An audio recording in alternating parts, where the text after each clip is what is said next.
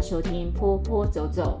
新的一年快要到了，大家有没有什么新年新希望呢？还是说有没有觉得有一些事情想要重新 reset，就是重新重置过？我就觉得有时候人的生活啊，吼，就很像就是是就像流水一样，这样流过去就一直流过去，流过去这样子。然后有些事情你是抓不住的。我最近看了一部电影，也就是前阵子有蛮有热议的一部电影，叫做呃《妈的多重宇宙》，呃是杨紫琼她主演一部电影。然后他这部电影里面呢，还有另外一位应该是男主角吧，哦，感觉他没有被列为男主角的感效果，呃，叫关继威，呃，大家如果小时候跟我一样的 小时候，如果你看过《七小福》这部电影的话，你就知道他是谁，他是呃那个好像是一个讲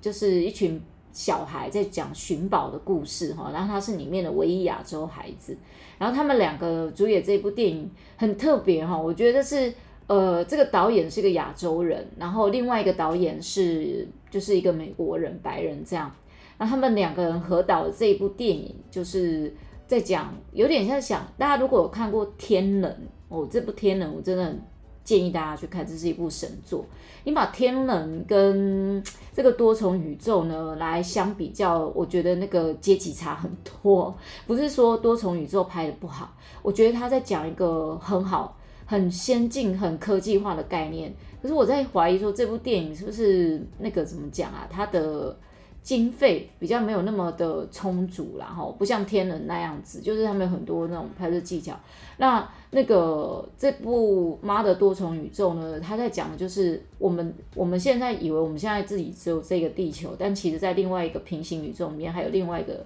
也是地球还是空间什么之类的，哈。呃，你这个人可能同时在不同的宇宙空间里都有你这个人的存在，只是在不同宇宙空间里面，你可能是不同的角色。像我在这个空间里面，我是婆婆哦，在另外一个空间里面，我可能是走走什么之类的。那我觉得这很有趣。这讲到有一个呃，我觉得这个是非常嗯，这个怎么讲？你说很科学嘛，也是很科学，然后很有一点。讲说玄学，我觉得好像也还不到。他就是讲的，就是一个他可能是实际发生的事情。那我觉得很有趣，就很像你这个空间，你这个人死掉了，可是你另外一个空间的你还活着。所以呢，呃，如果说我们要拯救，他说要拯救这整个宇宙，就要到另外一个宇宙里面去找另外一个同样一个人，看他能不能解救这个宇宙这样子。我觉得整部电影就是节奏也都蛮快的哈，然后。呃，很有那个 tempo 在，然后就，但是就是不不适合久视，而且我绝对建议不适合什么戴四 D 眼镜去看的。那我那个真的你会吐哦，他那个就是在不同宇宇宙之间转换不同的角色啊，我觉得人到最后可能会有点会不会精神分裂啊？吼，那我我想讲的是说，如果说我们今天在不同宇宙里面都有一个自己，感觉好像就是说我这个宇宙的我，呃，因为。做的可能比较失败的方式，所以我的生命没了。可是我另外一个宇宙还在。那如果我可以去跟另外一个宇宙自己告诉自己说：“诶，你要 reset 一下，你不能呃很执意在做什么事情，要不然你可能会导致有什么很严重的后果。”这样，我觉得这是很有趣。那你说相不相信有多重宇宙？我觉得这是有可能的事。就像我们不能去怀疑，就是说呃这个世界。没有别的东西的存在一样哦，或者是我们可能也必须要去理解这件事情，就是这么大的一个宇宙，怎么可能只有地球有生物而已？就算别的星球，可能我们侦测起来它可能是没有生物的，诶，不一定人家就是有一种就是高科技，让你侦测不到它里面是有生物的。啊，我自己是很爱看那个老高与小莫的那个他们的 YouTube。呃，他常常会介绍一些跟科技啊、宇宙有关的事项，我觉得有一些观点蛮有趣的，然后也真的打开了我的那个三观哈。三观不是说什么事情很新三色，不是，是让我觉得哦，原来有一些事情我从来不知道，我也不了解。或许我本来就知道这件事，但是经过不同人的解说之后，哦，原来我们的宇宙里面其实有不同的想象的程度在。我觉得。老高这个角色有点像我们古时候那种说书人，你知道吗？说书人就是这样，他可能没有书在前面，但他就是讲一个故事给你听，然后这个故事你可能或者这件事情你本来就知道，或者你听过，你也听别人讲过，但从不同的人的呃嘴巴里讲出来的时候，那种感受又是不一样。再加上老高蛮善于就是用很多的图片啊、影片啊去呃辅助他的解说方式，这样还有一些他。的配乐，我觉得这是让人很吸引，就是吸引到很多人想要去看的。我我为什么很多人呢？就是你看哦，他是一个，他其实是中国人哦，但我发现到他很刻意的，就是他的字幕都是繁体字，他在他的影片里面全部也都是繁体字。他本人其实并不住在中国内地里面。感觉就是他有点像在诉求一个不一样的一个中国人的身份，在讲一个比较宇宙观的事情。他想要站在一个中立的角色来讲这些事，那我觉得蛮有趣的哈。所以就是呃，从多重宇宙到老高的，他常常在讲很多那种宇宙观啊，我觉得是很有趣，不不禁让我想到说，哎，不一定我们的生命常常在。Reset 中，只是自己不知道而已。不知道大家有没有那种感觉，就是说，有时候你骑车或开车，你有没有突然感觉到有一种场景突然飞逝而过？好啊，可是哎，可是你现在现在的你，你还正在开车或骑车，或是正在走路这样，然后那种感觉就是好像一下子飞逝而过，是不是曾经发生什么事？但是我们从我们把它重新 reset 过了，这样，这是一种我不在讲一个很玄学或者神秘的事，是在讲。我觉得或许我们这个多重宇宙的观念，它会常让我们的生命去 reset，或者是你的灵魂为你自己呃写好的剧本是你还没有你还没有结束，你还要再重新 reset 一次。我自己就很喜欢，有时候我压力很大的时候，我就会打那个嗯，那叫电动玩具嘛，就是网络有一些那种很像魔术方块的游戏啊，可能你三个并在一起就会变出一朵花或什么之类的。我觉得那个有时候游戏啊，不小心 game over，你就是 reset reset reset again again again 这样子。那生命能不能 reset？我觉得不是说我们的生命结束又重来一次，而是我觉得那个 reset 有点像是自己的呃对人生的看法，还有呃态度。那态度是什么？可能就是我们生活的态度，或是做事情的态度。我有时候告诉我自己，就是说呃。孩子，比如说我在教学的时候，我在教的可能很小的孩子，有时候你知道很多孩子同时很吵哦，你一天可能上五六堂课，最后一堂课那一些孩子，我那幼儿园小孩就这样，整天都很有精力，还在那呱呱呱一直讲话，你有时候真的会会起都会起来，你知道吗？哈，那 你就会哈，真的很想，真的真的那个时候很想要暴怒了，可是你你也知道你不能很大的暴怒，因为我这个年纪我会暴怒不起来，那我只能说很严肃的在那边讲话。然后可能小朋友跟他讲说：“好，你现在搓这个粘土只放在一个什么东西上面。好，你站在他正前面跟他讲了，他还是可以给你做错。他就把一个粘土放在三个东西上面。我们假设好了，我们今天做三个寿司饭，用粘土做哈。那个做了三个寿司饭，我跟他讲说，你这一个黄色的粘土，我们要当那个玉子烧的蛋。好，那如果你要放的话，请你放。”一个饭，我不知道是不，是因为我们戴口罩，孩子在听，跟我们看不到表情，他接受力不强，还是怎么样？总是会有两三个、十五个里面会有三个，总是会给你做错。他就把那个你说是黄色粘土的蛋，他把一次放到三个饭饭的那个粘土上面。你真的这个时候你已经累到不行了，然后还要去控制大家的进度什么的，你真的会爆炸。然后这个时候都会赶快就是 reset 自己一下，就是说。拜托拜托，清醒一下！这些孩子才四五岁而已。好，那可是我也觉得很明显，你就可以知道一件事情：这个班，好，有哪些孩子，不管年纪大小哦，有些孩子就是专注力很强，有些孩子呢，他可以把你讲的事情记住，就是去做好；有些孩子就是没有办法。好，那这个当然跟个孩子的个性还有他的学习能力有关系。所以我在我常常就是，我觉得我自己常常在 reset 我自己的。心情、情绪，尤其在上课的时候，然后尽量不要让我自己的情绪去影响到我的教学。那另外一种就是我们在工作上面跟人家做事的态度啊，哈，我觉得有时候我们自己怎么做事情，也是会影响到别人对你的呃观感，还有就是看法，还有他怎么会他怎么去对你。那我曾经遇到过有个状况哈，那个呃，我曾经在一个学校。就是教美术的时候。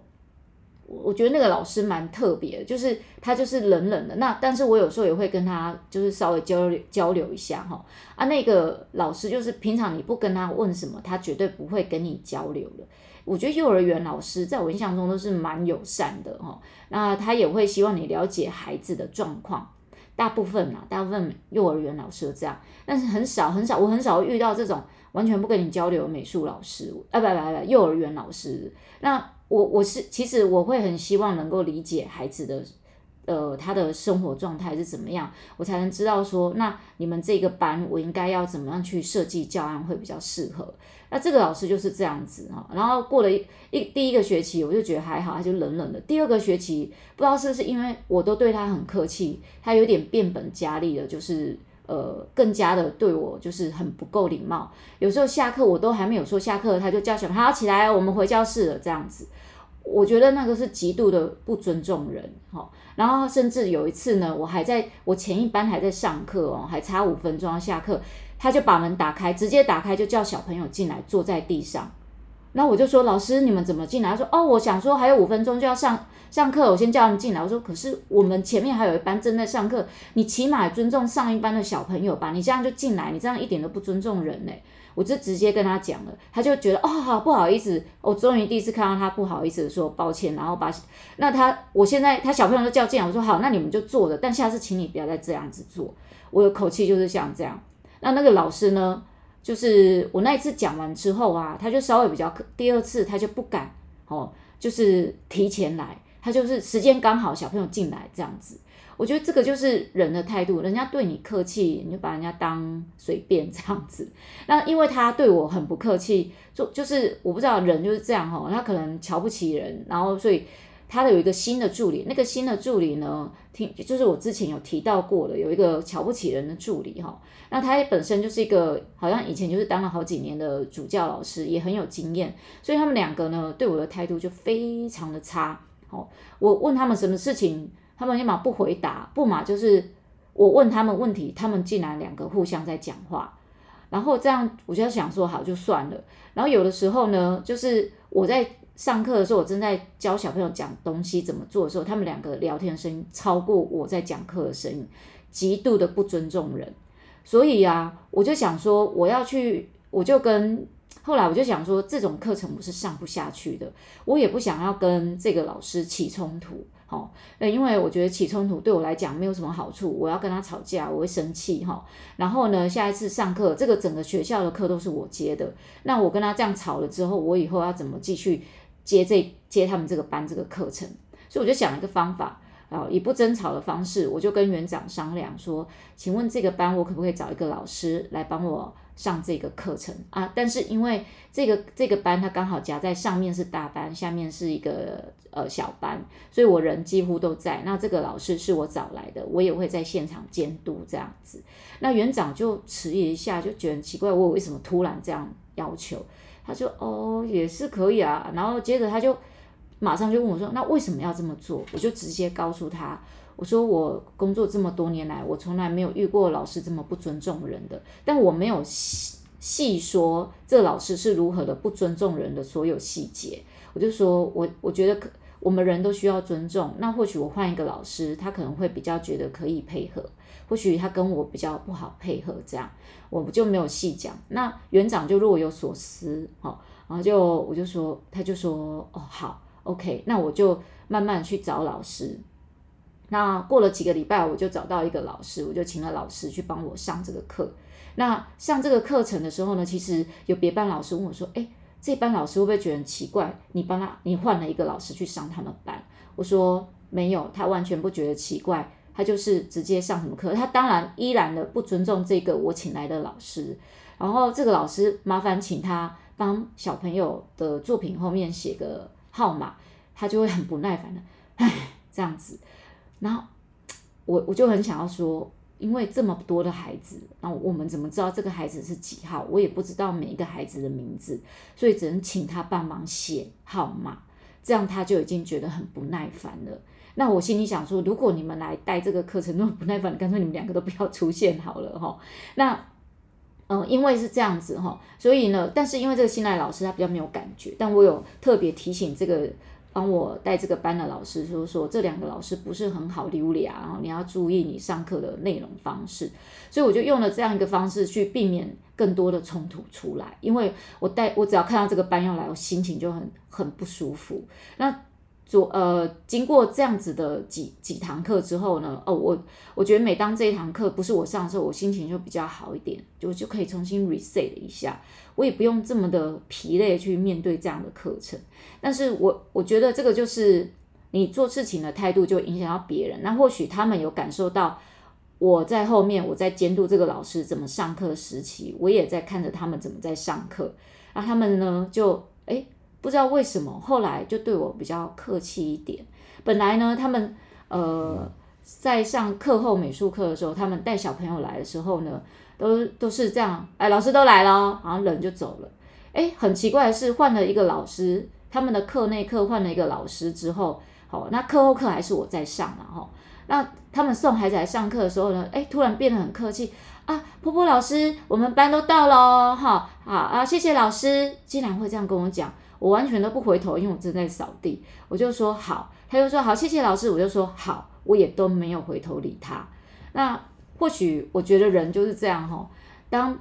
别人很善意在带你的时候，你没有去呃，你你不要你不要去，你不用一定要就是说哦，好像也要很热烈，不用，就是一个平行的回应就好，也不用瞧不起人。那因为这件事情，他们可能有感觉到。这堂课程有一点不一样了，让他们有感受到，就是我请来的这个老师，其实他就是我师资班的学生，让他们也知道我的呃，就是请来的人是我在做监督的，所以他们也比较客气的一点。或许因为这样子的方式，呃，或许我损失了一堂课的费用，但是我可以找回一些我自己上课的一些情绪比较好一点。这就是一种呃做事情上面的 reset 的一种方式。那如果说呃，但是我有听到有老师会跟我讲说，呃，这个老师为什么这么容易瞧不起人，什么什么，哦，他可能是怎么样的一个人哈，然后呢，他可能有很很厚的靠山哈，他的某某某是跟这个老板是认识很熟的。我说就算是这样，他也不能够这么的瞧不起人吧？哦，那我心里想就是说我我不怕去面对这种，但这根本不叫做什么恶势力，我根本就不 care。但我要做的就是，我现在就是要让你知道，我对你有很极度的不满，但我不会用冲突的方式或批评的方式去跟你讲。那当然呢，也我觉得这种处理这种方式要很巧妙，也不是每一个人都刚好可以找得到一个你自己的学生来帮你代班。那我觉得这是一种一种方法哈，避免就是跟人家起冲突。毕毕竟可能我自己是天秤座，我也不太跟人家 起冲突这样子。但是我觉得。呃，也不要有一种就是怕被人家讨厌的勇气。就是你今天做事情，你可以表达出你自己的心里的想法。好，我不怕被他讨厌，因为我觉得其实我们在做我们自己该做的事情啦。哈，当然，像阿德勒他有讲过一个心理论点，就是被讨厌的勇气。哈，那这个有有这样子一本书，大家欢迎大家去买来看看。哈啊，当然就是说，呃，你也可以去。图书馆借，这个我觉得这本书蛮不错，但我觉得他不是在教你怎么样被人家讨厌哦。哦，我记得以前有一个主管啊，他跟我讲说，哈啊，管理部下啦，要怎么样怎么样怎么样哈，然后呢，有一些事情要注意啊，什么什么，不然你这样会被人家讨厌。那我就跟主管就是会很勇敢的讲了一句说，可是我觉得每一个人都有被讨厌的勇气，我如果没有被讨厌的勇气的话，我怎么样能够把事情给理好？给处理好呢？那在这个过程中被讨厌真的是难免的。那如果在这，他说那个老板是说不会，你一定可以处理得很好，不至于被别人给讨厌的。我觉得那种话哈，讲这种话的人，就是因为你是出钱的人，所以你来你出钱的人，你来做事情来做调解安排的时候，下面的人当然不敢讨厌你。但问题今天我不是给。给钱的人，我要去做一个协调跟安排的时候，我难免会被讨厌。所以我觉得被讨厌的勇气，有时候你也要不怕被呃你的上级主管或是你的下属去做讨厌哦。那当然就是说，呃，不怕被人家讨厌的勇气呢，当然不是在说我前面讲的，不是说你要去刻意惹人家来讨厌你，而是你今天在做一些事情的时候，你必须要先知道你自己做这件事情是能够站得住脚的哈，你是在往一个正向方向去执行的。那呃，你知道你自己的目标是什么？那这过程中你可能会被讨厌。那我我举例哈，最近有一个。有一个例子，就以前我听一个老师讲过，他想要成为美美语老师，所以他非常非常认真的练习英文哦。然后，所以他在练，他想说他的生活中他尽量去用到英文，结果就被周遭的人就是不理解，就觉得说干嘛英英文好，也在炫炫耀自己的英文能力。但是大家可能不了解，就是说这个一直在练习英文的人呢，他可能就是希望说他可以因为。大家也知道，美语老师，你教的英语的 level 越高，你的薪资就越好。他希望能够透过这个美语老师比较好的薪水来改善他自己的经济状况啊，呃，跟甚至就是帮助他自己的家庭。所以在这种情况之下呢，他必须要很认真的去学习英文，然后可能也因为这样，平常就是三不五时的讲这唠这英文哦，而不理解的人就会觉得那些炫耀什么这样哈。那这种状况可能比较容易发生，就是你可能还是学生的时候啦，哈。如果你本来就是一个美语老师，你在呃学校里面时不时讲一句美语，没有人会觉得你在炫耀，会觉得啊你就是专业。但如果说你今天是在一个同侪里面，哦，啊你的同侪里面没有人在讲英文的状态，就很容易被人家误会。但我这样的人就会觉得很在意说，说哦我被人家批评。那我我我觉得我就跟他说，其实你不用在意别人批评。因为他们的讨厌跟你把英文学好是没有关系的，你或许就是要先知道自己要什么，然后你自己知道你要，比如说你托福你想要考到呃一一百九十分什么之类，IBT 之类的哈，或者 IELTS 你想要考七分，你有那个目标，你就要朝那目标前进。那些人批评你的人呢，他们只能望尘莫及，等到你达到那个目标之后，他们只会觉得哇你好厉害。他们还会批评你吗？很难，好，他只会心里充满了嫉妒而已，这样子。那我也看过有有的朋友，就是他觉得他只是很愿意进修他自己，所以呢，他会常常去参加很多的课程。那这个就在这个状况之下呢，就会被可能他的同才嫉妒。哦，你钱很多呢，吼，常常都可以上一些什么课。然后这这样的这样的朋友也会有时候会被打击到。那当然了，我不是，其实我也不是什么心理素质很强的人啊，哈，我只是很会安慰人而已。我也会跟他说，其实我觉得他们不是在讨厌你，他们是在羡慕你，他们在羡慕你有这种勇气把钱砸在一个学习上面，而他们没有办法，他们只能过他们自己舒适的舒适圈的生活。我以前也是曾经被一个就是同行哦，美术老师，他曾经对我说过，他就直接跟我们讲说：“哎呦，你真的是极瘦诶，你就像打不死的蟑螂一样。”说实在，被一个认认识很熟的多年的朋友讲说我是打不死的蟑螂，我觉得好奇怪哦，吼，这是一种批评。那他也在羡慕你，因为。我那时候接客接的非常多，很拼命努力的在工作赚钱。我的目标什么？那个时候我想要出国去念研究所，所以我知道我的目标在哪里。那他就觉得我接很多的工作，但他没有，他不是没有办法，而是他觉得这样好累哦，吼，他想要有呃品质的生活啊，所以他不想要这么累的去嗯。做这么多的工作，但是他又看着眼睁睁看着我就去赚那么多钱，他又很羡慕，所以他就干脆就对我讲说：“哎，你是极瘦哦，哦，婆婆，我真的觉得你是一个打不死的蟑螂哎，这样子。”那经过这几次的批评，你也知道这个朋友就不能交了。我觉得朋人生哈是很长的啦哈，也可以很短。那出现的朋友也是其实常常很多久了，你就知道哪些人可以深交，哪些人不能深交。所以这位朋友后来。当然，就是慢慢的就不联络了哈。那呃，我觉得人都要知道自己想要的是什么。你希望你自己的生活是什么样，你就要朝那个目标去进行。那我觉得我是一个比较目标型取向的人。当然，这过程中哈，我们我觉得在这个一路上，你往前努力的时候，一定会有很多的批评，还有很多人就是可能就是说，可能羡慕你。但它变转变成是一种嫉妒，这都有可能。所以你常常要自己 reset 一下，就是说重新调整自己的心情跟态度。当然，有时候我觉得那个 reset 不是只有哦去抵挡外面的人对你的不支持，你也要 reset 一下，重新去整饰，就是旁边有很支持你的人哦，你可以去思考一下，诶，旁边其实有很支持你的朋友，哦，但是你因为他们很支持你，你反而比较没有感觉，哦，反而会忽略掉他们对你的呃那个好意的支持，所以有时候要懂得回回馈给他们。回馈给他们呢，我觉得最好的方式，像有时候我常常会想说，哎，其实我觉得我这个朋友，哎，对我不错哦，啊，这个同事常常很支持我，我就很想要做点什么事情，所以呢，我就会常常就是问说，哎，今天要不要喝饮料啊？哎，那啊这个啊这个啊付钱太麻烦，要不然我请你喝好了，这样，